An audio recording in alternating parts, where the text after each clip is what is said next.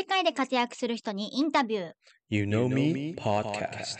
この番組は、マキオとショーンが海外で活躍される方にインタビュー形式でお話をお伺いします。毎週金曜日更新。Spotify と YouTube では音声だけではなく動画でお送りしておりますので、こちらもチェックしてください。質問、リクエスト、コメントなどもお待ちしております。今回の湯飲みゲストは、野球で世界を回っている反田さんです。最近はオンラインショッピングなども始められました。ぜひ最後まで聞いてください。本日の茶柱。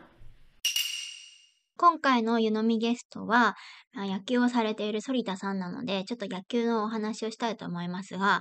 えーもう結構前、5、6年ぐらい前かな、私と夫で日本の野球を見に行きましたね。で、まあ私が所属していたというのもあって、東京六大学野球を見に行ったんですけれども、その時どうでしたか？ちょっとびっくりしました。うん、どういうところが。というと、まあいろんな、やっぱり文化が違うんですね。私、野球そんなに見てないんだけど、経験というと、他のチームが、あの、例えば、ポイントもらった時に、みんな静かに、ほーっていう。アメリカだったら、てめえ何やってんの？とか、で、ちゃんと、なんていう、ツッコミ？うんとか、ヤジねそう、や、やじをやややるんだけど、日本人と比べたら全然そうじゃなくて、静かに、おー、へえ、嘘でしょ、とか、とこっそり言うんだけど、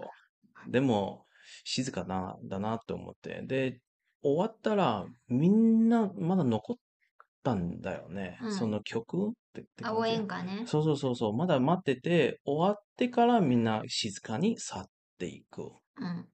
アメリカが全然違うんですよ。あーもう負けてるんじゃねえかって、もうさ、去って。え、でも私からしてみればさ、なんか、あ日本の方が、その攻撃の時になんか歌歌ったりとか、あの、コールといってこう、このチームはこういうコールってこう決まってたりするけど、アメリカはそういうのが全くないから、うん逆にすごい、あの、攻撃時すごいおおおとなしいなって思うけどね。ああ、そう。まあ、そんなに見てないっていうか、あの、はい。突っ込む、突っ込みところがあれば。いや、本当にありえないくて、これなんか放送したらクレームいっぱい来そうな気がするんだけど、あの、私たちそのテキサス州にいるときに、大谷選手のロサンゼルスエンジェルスもテキサスに来てくれたので、何回か、あの、来るたびに見に行ってたんです。テキサスの球場にね。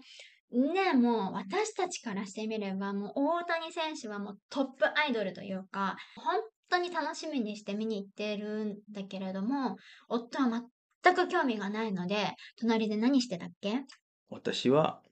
Amazon プライムのシェフをひたすらに見ていました。本当にありえない。野球見に行って、しかもそれなりにいい席でお金も払ってるのに、ずっと Amazon プライムをあのスマホで見てて、全然大谷見てなかったでしょ。っ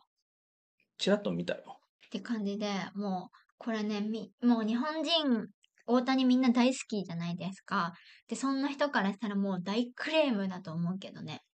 どうする？この番組にクレームいっぱい来ちゃう。そう欲しいね。ちょっと、あの、お願いしますね。クレームがあれば書いてください。まあ、私は野球見るの大好きだけど、夫は全く、アメリカ人ってみんな好きそうな気がするのにね、全然興味ないっうん。ていう感じ。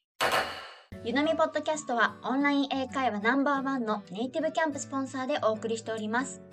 ネイティブキャンプは固定月額費用のみで好きな時間帯、好きな回数英語のレッスン受け放題。英語塾に行きたいけど車の運転が苦手なアメリカ在住のそこのあなた。海外に移住したいけど何から勉強したらよいかわからないそこのあなたとにかく新しい趣味が欲しいそこのあなたネイティブキャンプはどんな方にも対応できます概要欄のリンクから7日間無料トライアルできますのでぜひご利用ください本日の湯飲み今日のゲストは反田さんですよろしくお願いしますこんにちは、四大陸の反田です。よろしくお願いします。ではまず自己紹介をお願いしますはい、元四大陸の反田健です。えー現在はスイスに滞在してスイスリーグで野球をプレーしつつ、えー、YouTuber や、まあ、いろんな形で活動しています。よろしくお願いします。はいよろしくお願いします。いろんな形で、まはい、いろんなとめました、形でやらせてもらってます。では今おっしゃっていた、えー元はい。四大陸っていうネーミング、まあ私はまあ、YouTube とか拝見してるのでわかるんですけどあのはいわからない方のためにその由来を教えてください。はい、えっと、僕が、えっと、YouTube を始めたのがそもそも、えー感染状況下の日本からなかなか出られない時だったんですけどもその時までに、えっと、野球選手としてプレーしていた国がおそらく9カ国か10カ国ぐらいあってで4つの大陸でプレーした経歴があるっていう状態で YouTube を始めたのでその時に YouTube のチャンネル名を4大陸のベースボールマンっていう名前にしてチャンネルをスタートしました。でその後実はさらに、えー感染状況下が終了して南アフリカで昨冬にプレーする機会があってこの4大陸に5大陸にすることもできたんですけども元っていうのをつけて元4大陸のベースボールマンっていう現在のチャンネル名になりました。じゃあもう世界でもういいろんなところで野球のご経験があるっていうことで、はい。すごいなっていうのとあそうだ。あと実はね私と反田さんはニアミスをしている可能性があるっていうのをちょっとお話ししようかな。反田さん言っていいのかな？慶応の野球部でねいらっしゃっはいたというご経歴で。で私は実はあの立教大学の応援団にいたんですけれども、はおそらく同じ神宮球場にいたことは何回もあるはずですよねはい、年が1個違いなので、はい。えー十分に同じ球場にいたということがはずですね。考えられる。あの10回ぐらいはいたはずですね同じ球場に。ですね。立教対慶応もまあいっぱいありますので,、はい。えーでなぜかいつも多分慶応には負けてた気がイメージがす。る体初戦開幕戦で立教戦に当たってはい、でも2連勝はできないんですよ。大体1個落として勝率で厳しくなるみたいなそうあのそう。そう戦いを 繰り広げてそうました。なんですよ。ちょっとあのこの今聞いわけわかんない人もたくさんいるかもしれないんだけど 一勝1敗だと月曜日にもう1試合あの、カード決定戦をやるんですよね。そうなんですよ、はい。決着がつかずにあの土日で終わらず月曜はい。授業とかもあるのに、あのそう神宮に行かなきゃいけないみたいなね、そんなのがあって。もありがとうございました、はいこちらこそ。なんでまあニアミスをねしているというはい。反田さんとお話できて嬉しいです、こちらこそ嬉しいです。海外野球にこだわってここまでやってきた理由は何かあるんでしょうか？えっと、もともと海外野球にこだわっていた理由っていうのは実はなかったんですけども、えっと、日本で僕大学を卒業した後に大学院にまで行って野球をやっていない期間っていうのが大学時代に学生コーチをやっていた期間も含めて5年ぐらいあったので、えっと、他の選手よりもちょっと年がいっていたんですよね。あの独立リーグとか海外野球って世界に入り始めた時点で。なので周りの選手たちよりも年齢がちょっと上であることが多くてなかなか国内のリーグで、まあ、契約を取ってプレーする機会をもらうのが難しくなってきたっていうタイミングで、まあ、海外に出たっていうのがそもそものきっかけなんですけどもその後例えば YouTube でチャンネルを持ったりだとかブログを始めたりとかっていうことをしていくうちに海外で野球を実際にプレーして情報を発信し続けられるのは僕独自の良さなんじゃないかっていうふうに思って実はその感染状況下って話がちょっとあったんですけども日本でもう一度大分県の大分 B リングスっていうチームでプレーしたこともあったんですけどその後もう一度海外に戻ってプレーし続けた時には自分の中ではっきりとこの海外でプレーしてその情報を発信するっていうのが僕独自のやるべきこと、なんかやっていっていろんな人に情報を伝えるってことは僕のやっていくべきことなんじゃないかっていうふうに感じて現在の活動を継続しています。使命だと思ったという感じでねそうですすね。そんな風に感じてます。えこれはちょっと素朴な疑問ですが国内リーグと海外リーグってなんか全、まあ違うんでしょうけどどういう点が違うんですかね？すべてが違うんですけども。そうでしょうね。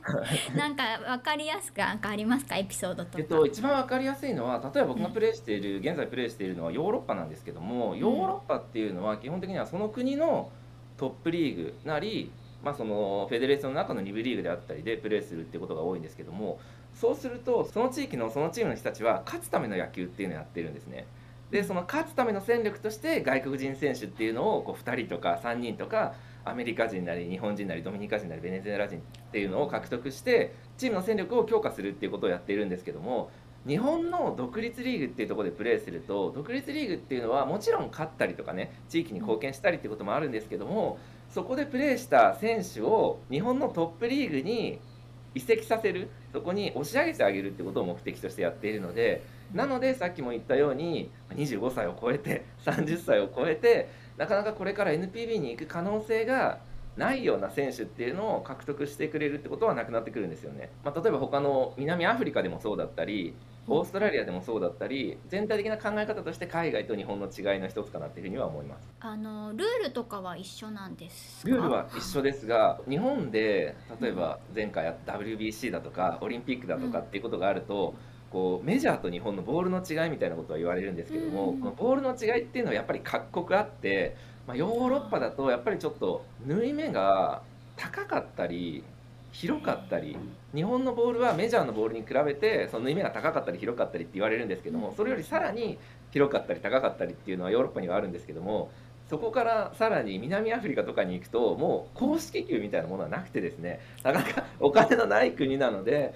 あのはい。スタンプのついてあったり国技のあるような公式球っていうのはなくてこう練習用の試合のバケツの中からあの一番クオリティの高い綺麗なボールを2、3個出してそれで試合をやるみたいなそんな違いもあったりはします。なので公式のルールの違いっていうのはないんですけども、まあ、グラウンドの、まあ、外野のフェンスが違ったりだとか、まあ、芝が深かったり浅かったりだったり凸凹だったりとか ボールがちょっとずつ違ったりだとか、そういった細かな違いっていうのはあると思います。じゃあ今まで走るのが一番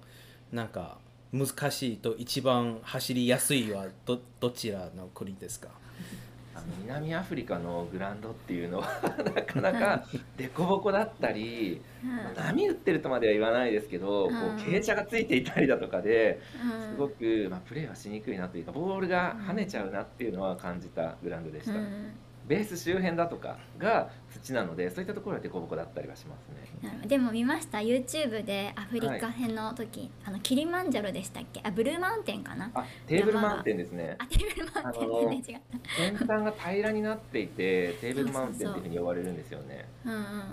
すごい綺麗に見えててさすがアフリカだなっていう光景でしたね。からは、まあ、ケープタウンの真ん中にテーブルマウンテンが存在してその周りにいくつかのこうチームがあるっていう感じなので、もうどのグラウンドからでもテーブルマウンテンはどこかの方向に見えるっていう感じで南アフリカケープタウンの象徴みたいな存在でした。現在の所属チームは何でどこで何をされていらっしゃいますか？はい、現在はスイスリーグ一部のビル・パイレーツという名前のチームでプレーしていますスイスのどの辺ですかね？えっと州としてはザンクトガレンっていうところの中にあるビルっていう町はい。のチームなんですけどももともとこの地域にはビル・デビルスっていうチームがあったんですけどもで僕スイスでプレーするの実は2回目で以前は2016年にプレーした時はこの地域にはビル・パイレーツっていうチームがあったんですけど最近スイスリーグのチーム数がちょっと減ってしまっていて、まあ、感染状況下以降なんですけどもスイスの野球人口っていうのがちょっと減少傾向にあったりもするみたいで、この辺り一帯のザンクトガレンの中にある3つぐらいのチームが一緒になってビル・パイレーツだからビル・パイレーツっていうのが正式名称なんですけども、うん。イーストサイド・パイレーツ国の東側のフランチャイズのチームだよっていう別称というかあの、うん。みたいなの。統合しちゃったんですねじゃあ。はい、3つぐらいのチーム3つ4つぐらいのチーム。バイキングスうん。デビルスバンディッツあのはい。3つぐらいのチームが一緒になるときに競技を行ったらしいんですけども、はい。それぞれ全部ヴィラン悪役の名前がついているチームだったのでまた悪役をつけようということでパイレーツになったみたいです。なんだそれって感じですね。みんな悪役の名前がいいんですね。なんか悪役にアイデンティティを持ってたみたいで。えーえー。なので、えー。パイレーツになってからはこうなんかヒット打った時のパフォーマンスみたいなやつがあって、まあ、二塁打打った時は二塁ベース上でこう望遠鏡を覗くようなポーズをしたりだとか 三塁打打った時はこう目を隠すみたいなポーズをしたり、まあ、ホームラン打ったらあの大谷選手がねメジャーのエンジェルスでホームラン打ったのパフォーマンスはこうハットをかぶったりだとか最近はこう侍のね甲冑をかぶるみたいにやってますけど、うちのチームではこうパイレーツキャップというかこの海賊帽をかぶってパフォーマンスをするっていうのをまあやってるみたいです。ヨーロッパの野球ってあんまり聞かなくてなんか WBC の時ねチェコが日本の対戦相手ででしたけれども、はい。スイスってどんなレベルというかえみんな結構いるもんなんですか？レベルは現在 WBSC で出している世界ランクで44位っていうことなんですけどもそう言われても全然わかんないかもしれないんですけども 日本がもちろん1位で、まあ、韓国やアメリカや台湾やドミニカ共和国うんオランダとかそういった強いチームがあるんですけども、特にヨーロッパの中では僕がよく言ってるのはオランダイタリアが2強。でその下の第2グループに WBC でも活躍したチェコ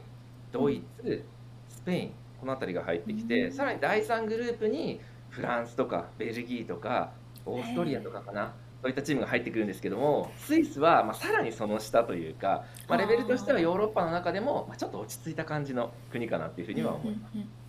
じゃあまだまだこれから伸びしろがあるみたいな国なんですね。そうですねそういうふうにうんなっていくといいなとは思ってます。まあ、今までいろんな国で活躍されてきて、まあ、大変なことたくさんあると思うんですけどなんかこれはっていうエピソードがありましたらお願いします。大変だったことなんですけども、うんえっと実はさっきもちょっとお話ししたようにその地域とか国とかリーグチームによって外国人選手に求めていることっていうのはそれぞれ違ったりするんですね。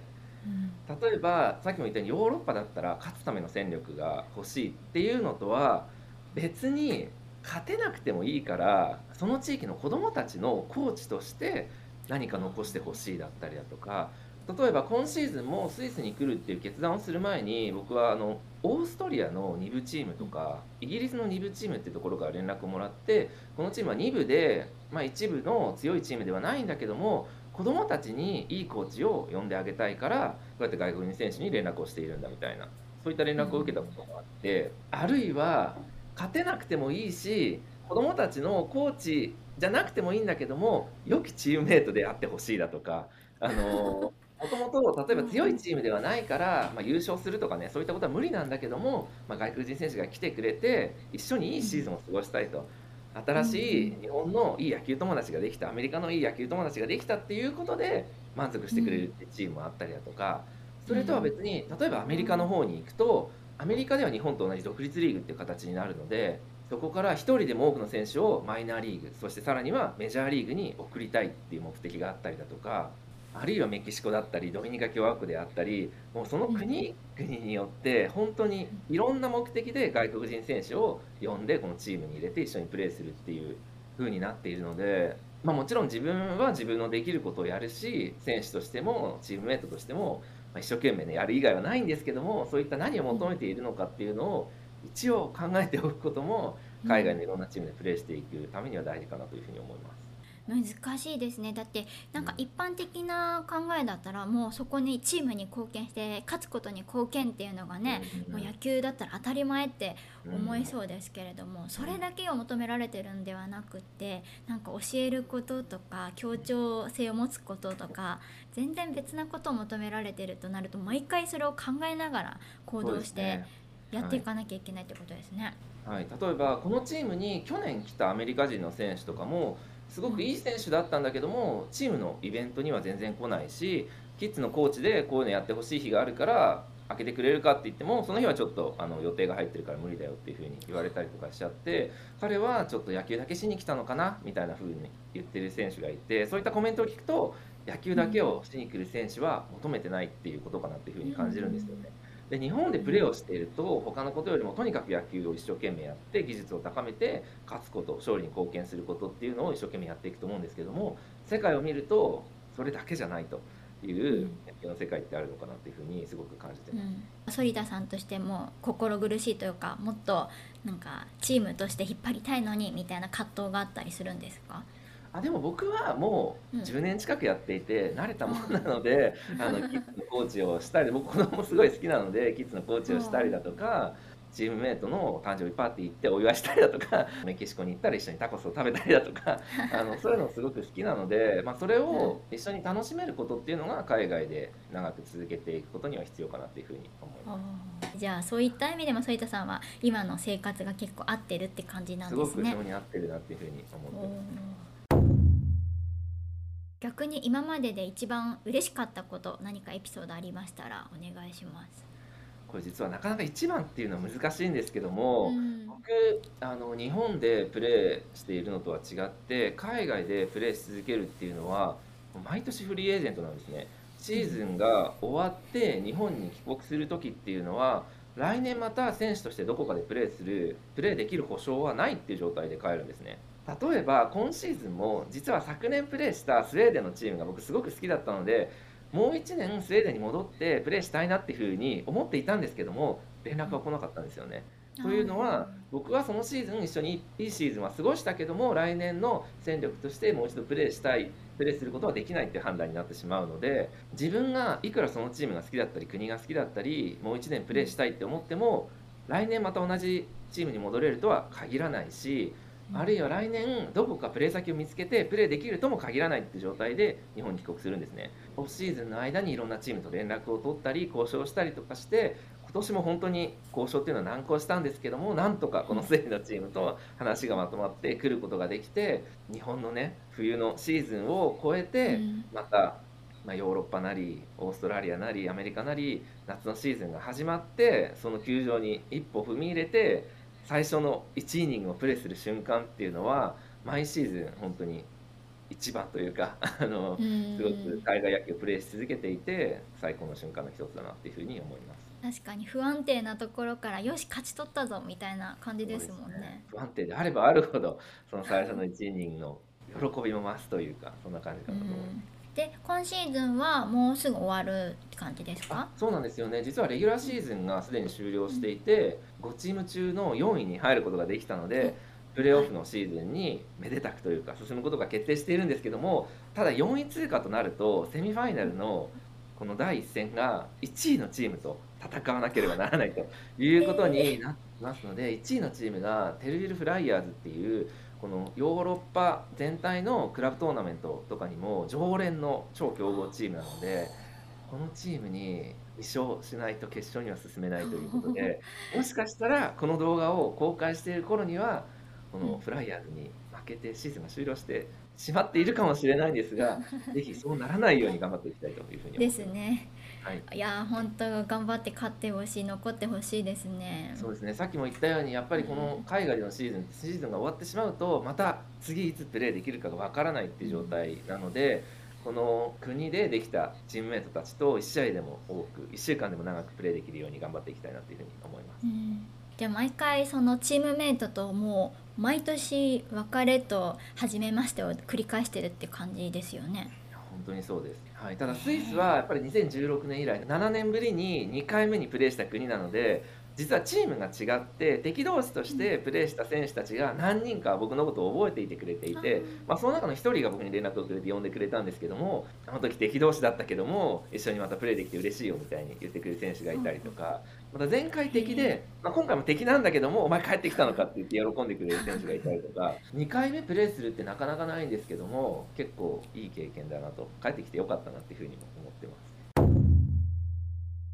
反田さんはなんかオンラインショッピングもされているというふうにお伺いしてるんですけれども、はい。これはい何か教えていただけますか？はい、実はこれ前回の冬に本格的に始まったばっかりなんですけどもこうやっていろんな国を旅をしてる中でちょっと面白いなと。これ日本でも興味ある人欲しい人いるだろうなっていうものを見かけるっていう機会が結構あってそれをなかなか日本に持って帰る機会ってなかったんですけどもちょっとそれもったいないなと思ってうん。僕はまあ野球選手としてもまだまだできればね必要としてもらえる限りは旅を続けたいし野球選手終わった後もずっと何らかの形で旅をし続けたいと思っていてそういった意味で元四大陸のベースボールマン。これは野球選手亡くなった後も使えるんじゃないかなと思ってこういった名前にしてるんですけどもそういったものを見かけたまま放っておいてしまうのもったいないと思って特に南アフリカで、えっと、アフリカ布っていうのがすごくあの産業として発達していて日本にもすごくアフリカ布のファンの方っていうのがたくさんいらっしゃるので、アフリカ布で作った、まあ、服だとかポーチだとかハンカチだとかいろんなプロダクトっていうのを持って帰って欲しい人いるかなと思ってショップを開いてみたら結構もうショップを開く前から DM の方であのアップしてたやつって販売するんですかみたいな風に連絡もらったりだとかしてでこれはこれからもきちんと活動として続けていきたいっていうふうに思ってオンラインショップっていうのをスタートしました。これは、まあ、僕のこれからの活動の一つとしてやっていきたいっていうのと同時に地域のクリエイター、まあ、南アフリカのテーラーさんだとか、まあ、ファブリックファクトリーというかね生地を作っている会社だとかを支援することにもつながるしこれは南アフリカだけじゃなく例えばメキシコに行ったらメキシコ刺繍があるしウズベキスタンに行ったらウズベキスタンのスザニ刺繍っていうのもすごく有名だったりいろんな地域のクリエイターとコラボレーションをしながら続けていきたいな長く続けていきたいなって思っている活動の一つです。すごいとう。ん思すうごい。野球選手兼バイヤーみたいな。そうですそんな感じです。日本にいる間って僕まあいろんな活動してきたんですけども、まあ、特に若い頃はまあいろんな会社に短期間入って、まあ、グラフィックデザインの勉強したりビブデザインの勉強したりだとか、まあ、写真の勉強したりだとかいろんなことやってきたんですけど、まあ、そろそろあの勉強するだけじゃなくて自分のまあプロジェクトとして何か続けていけるようなものがあったらいいなと思ってでその自分のプロジェクトだったらせっかくなら自分がメインに活動している、まあ、世界で野球をすることだったりだとか旅をし続けて写真を撮ることだったりとつながっていることの方が自分としても楽しいし僕がやる価値っていうのがあるんじゃないかなと思ってちょっといいコンセプトが見つかったんじゃないかなというふうに思っています。私あの正直言うとあの野球はそんなに見てないんだけど YouTube 見たらあこの方すごいただなものじゃただものではない 特にあのそのビデオの最後のエンディングは続きはって感じでわ あこのこの方すごいんだなと思いましたありがね。とうございます。オープニングもそうだしエンディングも、はい。ワウと思いました。最後ね続き見たくなっちゃうもんねあの感じだと。野球に集中して一生懸命やっているんですけども自分の、まあ、アイデンティティというかあの活動のベースにあるのが、まあ、クリエイターであるっていうことなんで、まあ、YouTube の動画クリエイターであることももちろんですし、まあ、写真を撮っていったりだとか、まあ、ショップを作って地域の人たちとコラボレーションしてものづくりをしていったりだとかそういったいろんな形での活動に広げていかれたらいいなという思いもあって活動継続してます。今回のじゃあオンラインショップの、えー URL とか、まあ、YouTube も含めて概要欄に貼っておくのでぜひチェックしてほしいなというふうに思います。シーズンでプレーしている間っていうのは実はその送る人がいないのでショップはクローズしてるんですけども帰国したらまあ、どこかで手に入れた何かを持って帰ってまたオープンしたりしたいと思いますのでぜひおお願いします。ー。あなるほど。じゃあショップが開いたらあ今オフなんだなって感じなんですね、はい 今後の目標ややりたいことは何でしょうか？でも僕ももう35なのであんまり長いことを野球選手としてプレーできるとは思っていなくて、まあ、今やっていること今、まあ、スイスにいてスイスの人たちとまあがって野球をプレーしていたら、まあ、その人たちとできることを最大限やりたいし楽しみたいしで日本に帰ったら、まあ、ショップの活動があったりとかもするのでショップの活動はショップの活動としてすごく一生懸命やりたいし、発展させていきたいしもっとこんな新しいものがあるし、もっとこんな面白いものがある世界にはってことを発信していきたいし何かを達成してどこかに行きたいってことは全然ないんですけども、まあ、今やっている一つ一つをこれからも継続して発展させていけたらいいなっていうふうに思ってます。台湾に来ることは台湾の台湾行きたいどうです。か？台湾はすごくいい場所だって聞くし、人もうんいい人たちだって聞くし、ご飯も美味しいって聞くんで、すごく行ってみたい国の一つなんですけども、僕実はアジアに旅行したことが全然なくて、アジアの野球って本当に二極化で、日本、韓国、台湾っていう世界の中でのトップ10に入るような超強豪国か、はあ。例えばベトナムとかパキスタンとか、うんそっちの日本人が行くんだったらあのコーチとしてボランティアとして行くしかない。その選手としてプレイヤーとして行くっていうのはそういうレベルではないっていう場所のうん。どっちかになってしまうんで、なかなか今アジアにに行く機会っていうのがないので、まあ、旅行としても行ってみたいし今後その活動のベースを野球選手から、まあ、ショップの方に移したりカメラマンの方に、写真家の方に移していくときにまた今まで行かれなかったような地域アジアっていうのは本当に今ぽっかり空いている場所なのでそういった場所にもっと足を伸ばしていけたらいいなというふうに思ってます。台湾は結構やっぱ野球うんすごい人気ですよね、そうですね。僕の日本でお世話になってるコーチも楊不哲っていうコーチであの台湾の兄弟エレファンツっていうチームであのプレーして殿堂入りもしているようなその後投手コーチとしても行ったような人なのでそういった意味で台湾っていうのもずっと気になってる国はもしかしたらそれが一つの僕の今後やりたいことかもしれないです。えー反田さんにとって野球とは何でしょうか？さっきも言ったように僕は一度選手として大学の時に慶応大学在学中に2年生から3年生になる時に監督に肩を叩かれてですね君選手としてはちょっと厳しいけども、まあ、学生コーチって形でチームの役に立たないかって言われて選手としては一旦引退をしてるんですね。でそのまま僕は野球界に帰ってくることはないと思っていたんですけどもまあ何の因果かあの海外野球うん。または独立リーグって世界に出会ってこうやってもう10年近くプレーすることになったんですけどもまあ、野球がなければあるいはもしかしたらその時に大学時代に満足するほど野球やっていたら、まあ、こうやって世界を旅することもなかったかもしれないしいろんな人に出会ったりいろんなプロダクトに出会うこともなかったと思っているので野球っていうのは僕に世界を見せてくれたというか世界のいろんな場所に連れて行ってくれた存在だなっていうふうに思っていますでやっぱり大学時代もそうやって監督にも君無理だよっていうふうに肩を叩かれて自分としては無理なんだと。あの自分は選手としては十分ではないし必要とされてる選手じゃないんだっていうふうに思っていたところから海外のいろんなチームで君にぜひ来てほしいとか君と素晴らしいシーズンが過ごせて僕たちは最高だったとかあの子供たちにいろんなものを残してくれてありがとうだとか世界のいろんな人たちに言ってもらえてまあ野球っていうのは僕に、まあ、人生のいろんな面を見せてくれたんだけども、うん。まあ現在の僕にとっては特に世界のいろんな場所に連れて行ってくれていろんな人に出会わせてくれていろんな経験をさせてくれた、まあ、僕の人生になくてはならないものの一つだなっていうふうに思ってます。じゃあもし若手の人たちに何か一言。あアドバイスとか、アドバイス、やっぱり日本で野球をやってる選手が多いと思うんですけども日本っていうのは世界にある環境の一つでしかないのでそこ飛び出した時に求められるものも違ったりだとか必要とされるものが違ったりとか成功できる人のタイプが違ったりとかもするので、まあ、そこで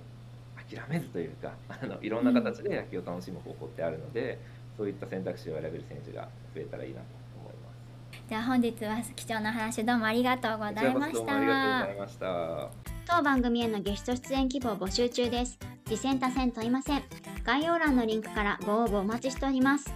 ゆのみポッドキャストはウェブサイト、各 SNS を運営しておりますので、ぜひこちらもチェックお願いします。それでは次のエピソードをお楽しみに。